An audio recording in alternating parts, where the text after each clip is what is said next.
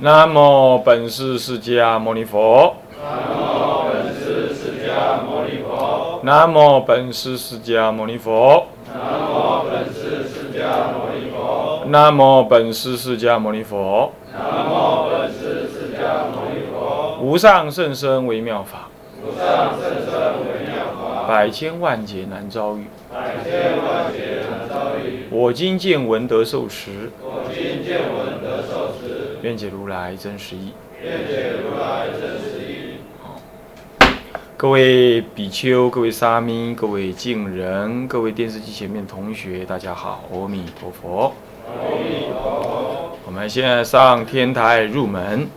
上一节课呢，跟大家提到了东晋的整个的事情，该交代的零零碎碎的部分，我们都介绍完毕了。啊啊，上课完毕的时候，有同学跟我就这个历史上的过程、人的一些过程呢，提出了一些问题。那么这就是一个很好的一个反应。其实我们就历史上来看，我们不是在知道故事而已，我们是要在历史当中来反观我们的心是要怎么样。这就是以前我说的关心事。我们一直要问别人这么做，如果是这样，那我该怎么样？还有啊，历史究竟是历史啊？有些东西你也不能把它解释到死了。比如说，有人上一节课呢，也我们讲到了这呃觉贤大师有时候讲话烈了一点，但这也只是就文献上这么评论了。搞好他本人是很柔软的，但是怎么样？这文字记载当中是这样，懂意思没有？不过我们解释历史的人，我们就就文字上来解释是这样，可能跟真实的觉贤大师是无关的，也都搞不好。那么你就会问，那这样的话，你为什么要解释的这么多呢？那我们是在借题发挥，我们在让大家知道说，修禅定其实也要很小心。这是就嗯举古况今呢，这是就今天我们看到很多这种情形，我们才来这么说的。所以我想大家要得意忘全，得意忘得意忘言呢，得于忘全，要得那个意啊，这样子。那么呢，因此呢，历史上借着历史上来评论今人呢，今天的事实呢，这常有的事。然而，重点在评论今天啊，我们要知往开来嘛，知知往见来嘛，我们自己要怎么做？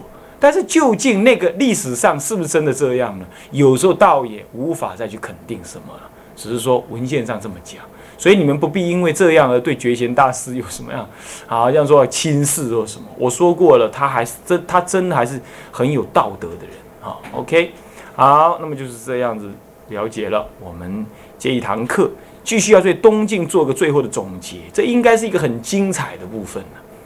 他能够发挥的部分很多，那么我想呢，我们在时间也非常有限，我们预计要把这部分一定要把它结束。所以我们就不太能发挥，但是我们尽量看看有多少讲多少。首先呢，庚三，此时期佛教发展刮胡特色之中数，这里头刮胡中括了北方十六国以及南方东晋而说。我们来分同跟异。首先新一相异的部分，也就北方跟南方不同的部分是什么样？嗯，就历史的潮流上来讲呢，他们已经分隔了一百多年。这一百多年当中呢，各自对垒，各自为政。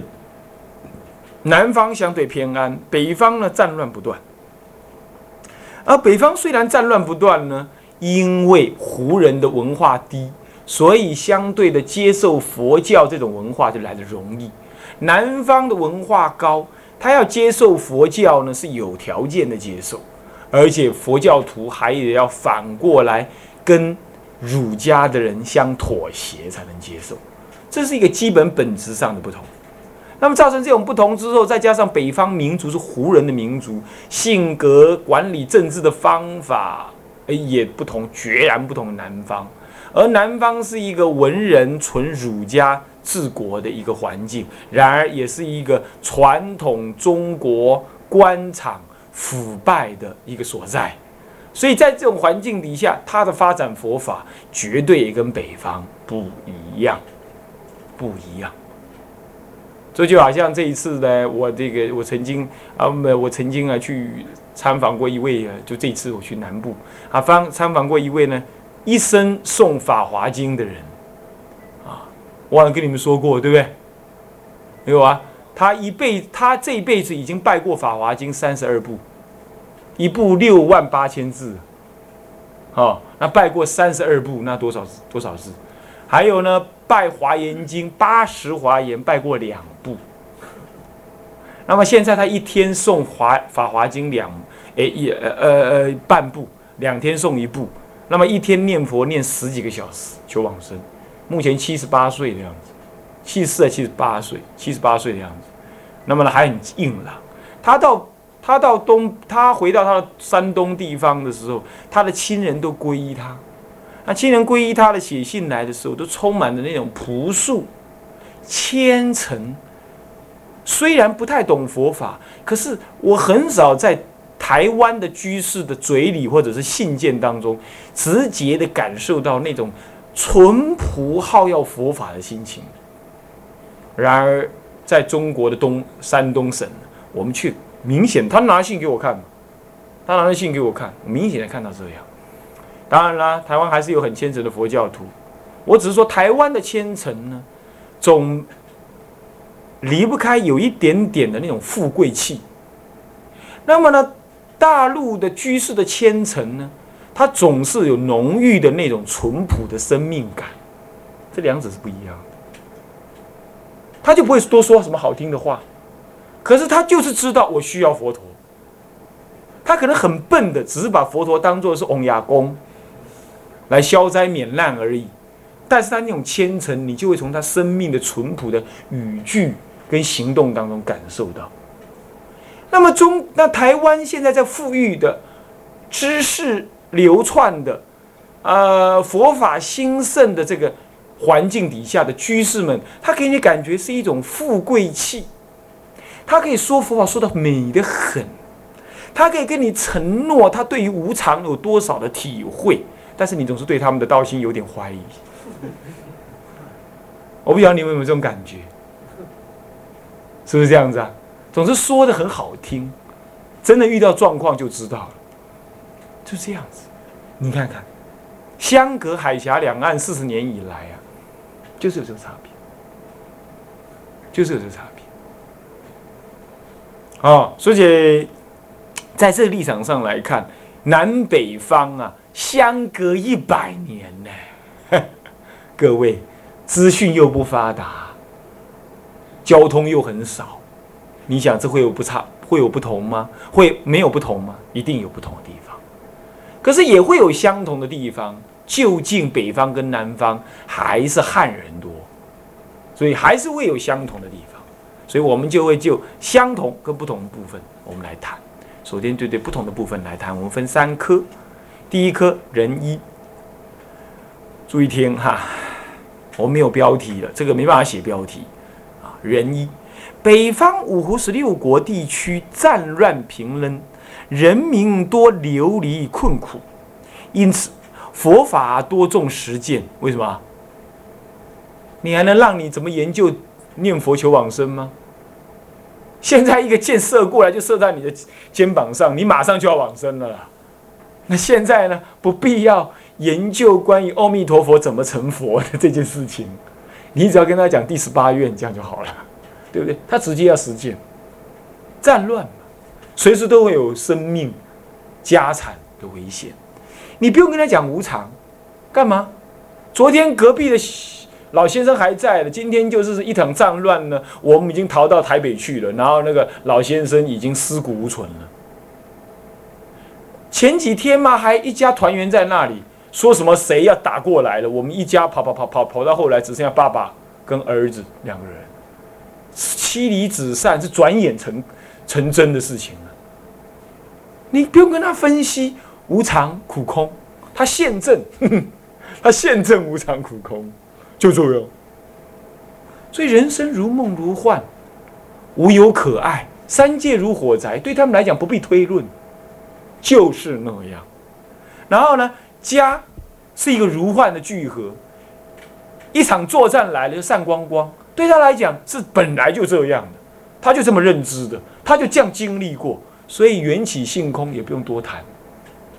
也不用谈玄谈妙，他就是这么相信所以他最主要是说，师傅，那我该怎么办？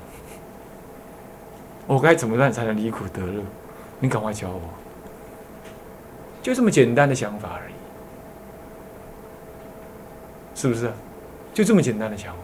所以说佛法非常的淳朴，非常的淳朴，不用诱导，他就进入了。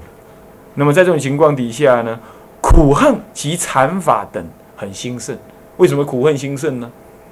因为他不苦也得苦，本来就是辛苦恨。为什么是禅法？因为当时呢，净土中还没有大兴的时候呢，唯一能了生死，就在禅定当中，怎么样修观入定，能够超越现实，能够进入冥想。能够怎么样？能够了知苦空无常，而现证无我，所以一定要修禅定，就像声闻人一样。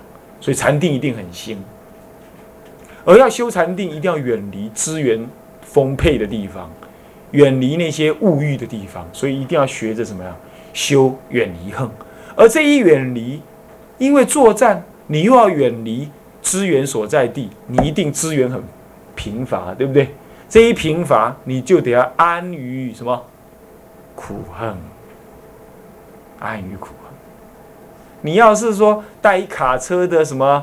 啊，吐司面包啦，椰子奶油啦，还有那个福乐的那个什么那个不是铝箔包啦，什么什么，你还有多少空间可以带你的道心去呢？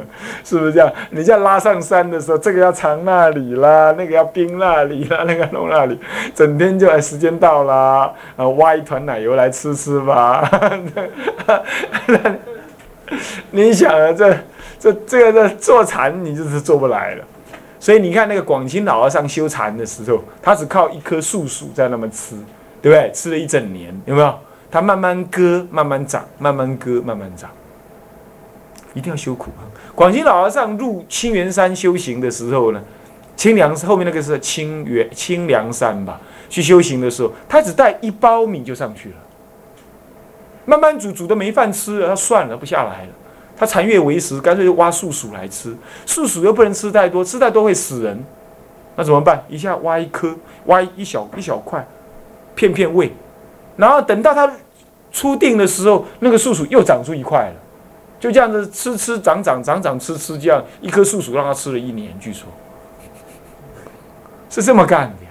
你看，修禅定人就是安于苦恨，你不能这儿搞搞那儿搞搞。哎，我要弄个小花园儿，前面要有池塘，还养两只金鱼，最好种几朵莲花。那莲花都白的不行，还要青黄赤白黑，各种的，各种的。那么后面呢，小山要有竹啊，那么呢，再找那个种菩提树，前面要弄个官房，官房在外面要弄一个什么铁房子，免得有坏人来。可是现在坏人太多了，干脆再加装一个什么的闭路电视。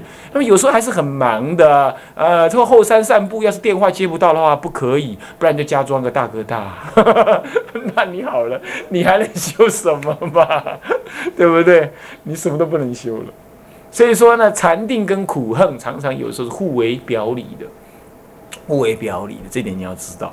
那么呢，那么呢，呃，佛法的生活色彩非常浓厚，他就在生活当中展现了佛法的解脱了，因为他一天到晚逃难，逃难完毕了，他就要修行。所以又为了，所以很浓厚，呃，而且他就是为了生活嘛。哎，古人有讲一句话宁可做太平的狗，不做乱世的人。听说过这句话没有？听说过这句话没有？哎呀，有人连这句话都没听说过，真是太惨了。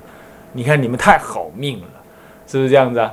你不妨你问问你们真如师，以前十八岁出出出出家啊，不出出入伍的时候，在金门。听说跑飞弹的时候，对不对？那种恐惧，那种物质的贫乏啊，理论上说他应该是要很舍心的人了。我是说理论上啊，应该他要很有舍心的了啊。你就知道他那个时代的人还是这样子啊。十八岁的时候，他跟我讲过，我还记得。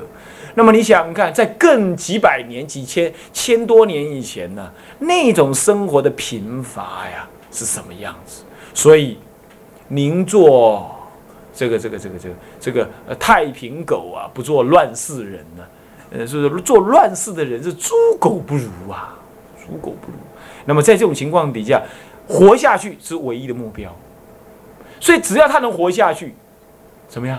一切圆满了，他就能修了，他就能修了啊。那么呢？不会啊，怎么样？嫌说什么这个床太硬啦，啊，这个这个衣服太烫啦，太热啦，那个饭太难吃啦，这个水饺送来太慢了啦，我没得吃啦，啊，那么怎么样？怎么样？那么呢，就是，啊，那我对于今天没有吃到水饺就耿耿于怀，啊，比如说这意思啊，啊，对，但但活下去就是一生大事已毕，是吧？剩下的时间就是修禅定。所以你看看多么的淳朴，所以说苦难让人成长，苦难让人成长。各位同学，将来要勇于追求苦难。我这话是真的啦。虽然我们很不愿意面对苦难，但是真的苦难让人成长。北方当时五十六国就有这种气质，就这种气质。所以说呢，他又为了禅师的需要以及国家统一上的目标，这就对。就对一个普遍的社会风气来说，所以说易经事业呢，怎么样呢？也很盛。为什么？因为你要禅师，你要知道他修禅啊修什么内容，对不对？所以你要去阅读它。所以北方的翻译事业很强。你不要以为说北方重实践就不想看经，刚好相反，他因为要实践，所以他懂道理。这不像现在的人偷懒，经也不读。书也不看，讲课还打瞌睡，那么呢？啊，我不是说你们了，我是说一般的人，外面的人哈。那么呢？那，那么呢？那么呢？怎么样呢？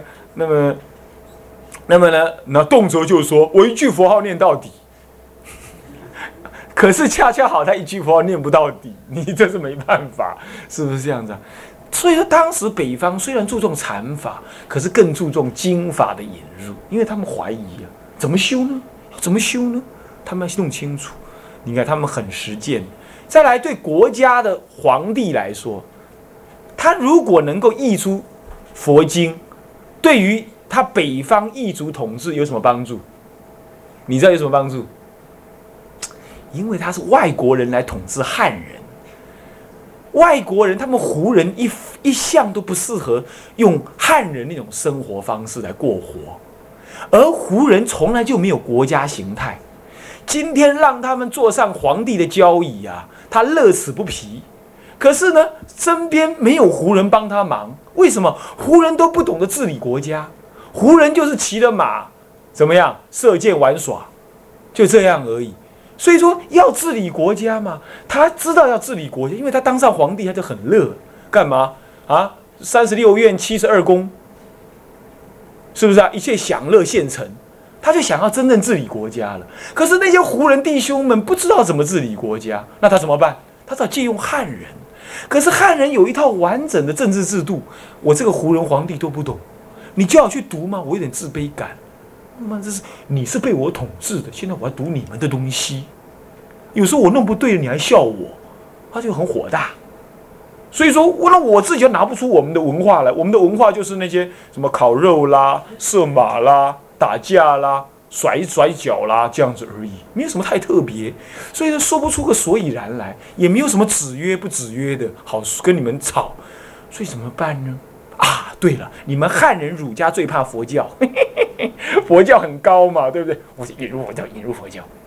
啊，引入佛教的时候，我就对人家对我的子民这么说：你们好好信仰佛教哈，佛教非常好，因为嘛，戒杀放生守啊，怎么样？有五戒，我人民好管理。第一，第二，可以平衡我文化上面的矮人思想、矮人一截的这种感觉，你懂吗？现在我信仰佛教啦，佛教一样是外来的，我也是外来的，怎么样？你们儒家不怎么样吧？你们最怕的佛教，嗨，我现在用它，他就夹着这个佛教来跟儒家思想对抗，这是一个很怪的思考。到目前为止，我没看到有人写历史这么写的，我看出来是这样。我把它看出来是 是这样，所以这个目前为止呢，只此一家，别无分号。这种诠释法，只此一家，别无分号。不过你可以思考看看，是不是有可能？如果是你是胡人皇帝的话，他为什么这么热衷于把把那个什么同样是外来民族的东西弄进来？我为什么说我会这样说？因为有一次，一个呃，有一次是到底是石勒还是石虎？那么他的那个，因为他非常敬重佛图澄，是吧？佛图澄就是佛佛家的什么大的大师嘛，好像是佛都城还是谁？然后呢，那个汉人的那个宰相就跟他讲说，禀报皇帝，我们应该要叫我们的子民呢都信仰儒家，不要信仰这种外来彝族的这种宗教。这个石虎还石勒就不爽了，哎，你可不要这么说呀，我也是外来的胡人呐，啊。哦，那你要这么讲的话，那我就不能适合做你的皇帝啦。哎呦，大皇帝，我可没这个意思。那好，就是对了。现在我宣布，我所有的子民都可以信仰佛教。一某共某系啊，如共如系。他本来叫叫皇帝，不要让人家信仰夷狄的、夷人的夷人，你懂吗？边地之人呢？啊，对对对，那那个宗教。他忘记了，他那个皇上自己就是胡人，就是外来人，你知道吧？他以儒家的思考法讲这个话，这个东西呢，记载在史，记载在那个传记当中，记载在史，呃呃史史书里头，被我读到了，我就感受到他内在里头有这个气氛，有这个气氛，有这个气氛。所以我我我家己的文化梳理不要紧啊，我三几项你嘛惊的物件来，跟你跟你赌啊，跟你赌啊。谁怕谁，对不？你刚刚不跟他求啊？他有这种意态的。其实你真的，我们人从起心心动，你去比较就是这样。所以说，为了国家统治上的目的，再来就是说，其实啊，一个国家如果佛教兴的话，这个国家人民很好治理。从来没有哪一种宗教徒像佛教徒这么乖、这么温驯的了，对不对？除了日本以外，日本有佛教日莲真宗。日莲宗有军队，你输他，你输他，你懂吗？日莲宗有军队的，啊，有军队啊，他们早期有军队的，你输他，除了那个特异、特异功能、特异反反应以外，全世界的佛教徒啊，从来没有武装的。我们佛教徒真的是很温驯的，真的是很温驯。全世界的宗教没有像我们佛教这么温驯的，没有野心，从来不在政治上争长短。从来不会讲求暴力，所以说他为了国家统治的目的啊，问你又问你又问一个问题，那么南方为什么不需要这样？南方早就有儒教了嘛，而且南方是汉人集体统治的的的的的政权嘛，根本不需要这个，他不需要新的东西，而且儒家本来就有点反弹佛教，对不对啊？所以他不需要。北方没有中没有文化。他没有一个思想能够统治他老百姓，那么要么就拿儒家，儒家他又有点觉得文化隔阂，输你们汉人一截，他就拿佛教。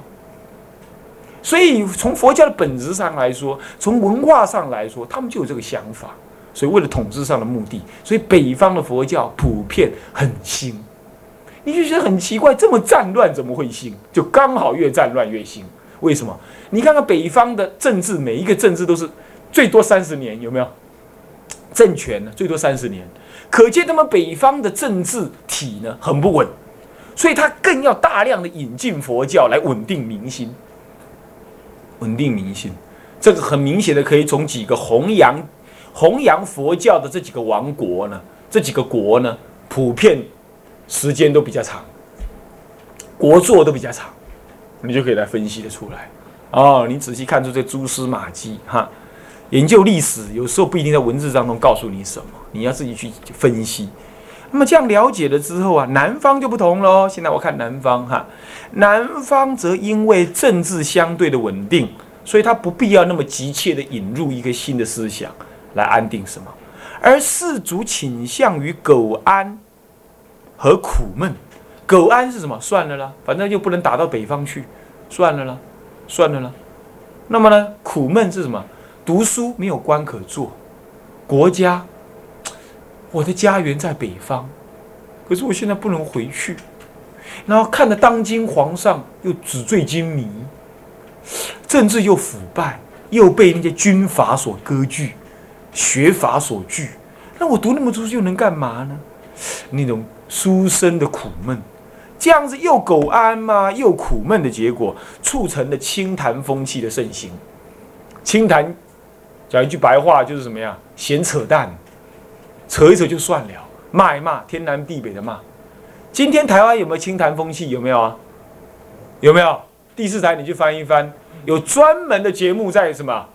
拿来骂人的，对不对啊？是不是这样子啊？拿来骂政府的，拿来批评的，他专门开辟为清谈兵、清谈的频道的，就是有这种东西，是不是啊？台湾就是这样，是不是这样？那些学者啊，动辄就是说啊，理论上是这样，民主上是要这样，要这样。他自己拿两个国籍，等到一干架了，他飞机一飞，噗，去当美国人去了。这是清谈的一个一个风气，其实台湾是有的，台湾是有的。你翻开报纸就知道，虽然你们没看报，我也很少看报，不过随便你想一想，你也知道。以后我会剪一些报让你们看，你就会发现是这个事情。好，像这种清谈的风气更胜于前，所以佛法呢，因此少于实践。整个社会环境不注重实践嘛，因为当时社会环境最重要的实践是什么？啊，北伐完成。但是他不实践，那就停在那。你看现在的韩国。现在韩国的出家人呢，动辄就是国家，就是民族。你还听那手座和尚讲啊，说有一个老禅师啊，都已经是老禅师了，怎么脾气还这么坏？他老禅师拿了一包茶茶叶，那么问手座和尚说：“，是你们的乌龙茶好喝，还是我们这种茶好喝？”那我们手座和尚也很老实啊，他就拿起来，真正的品尝一下，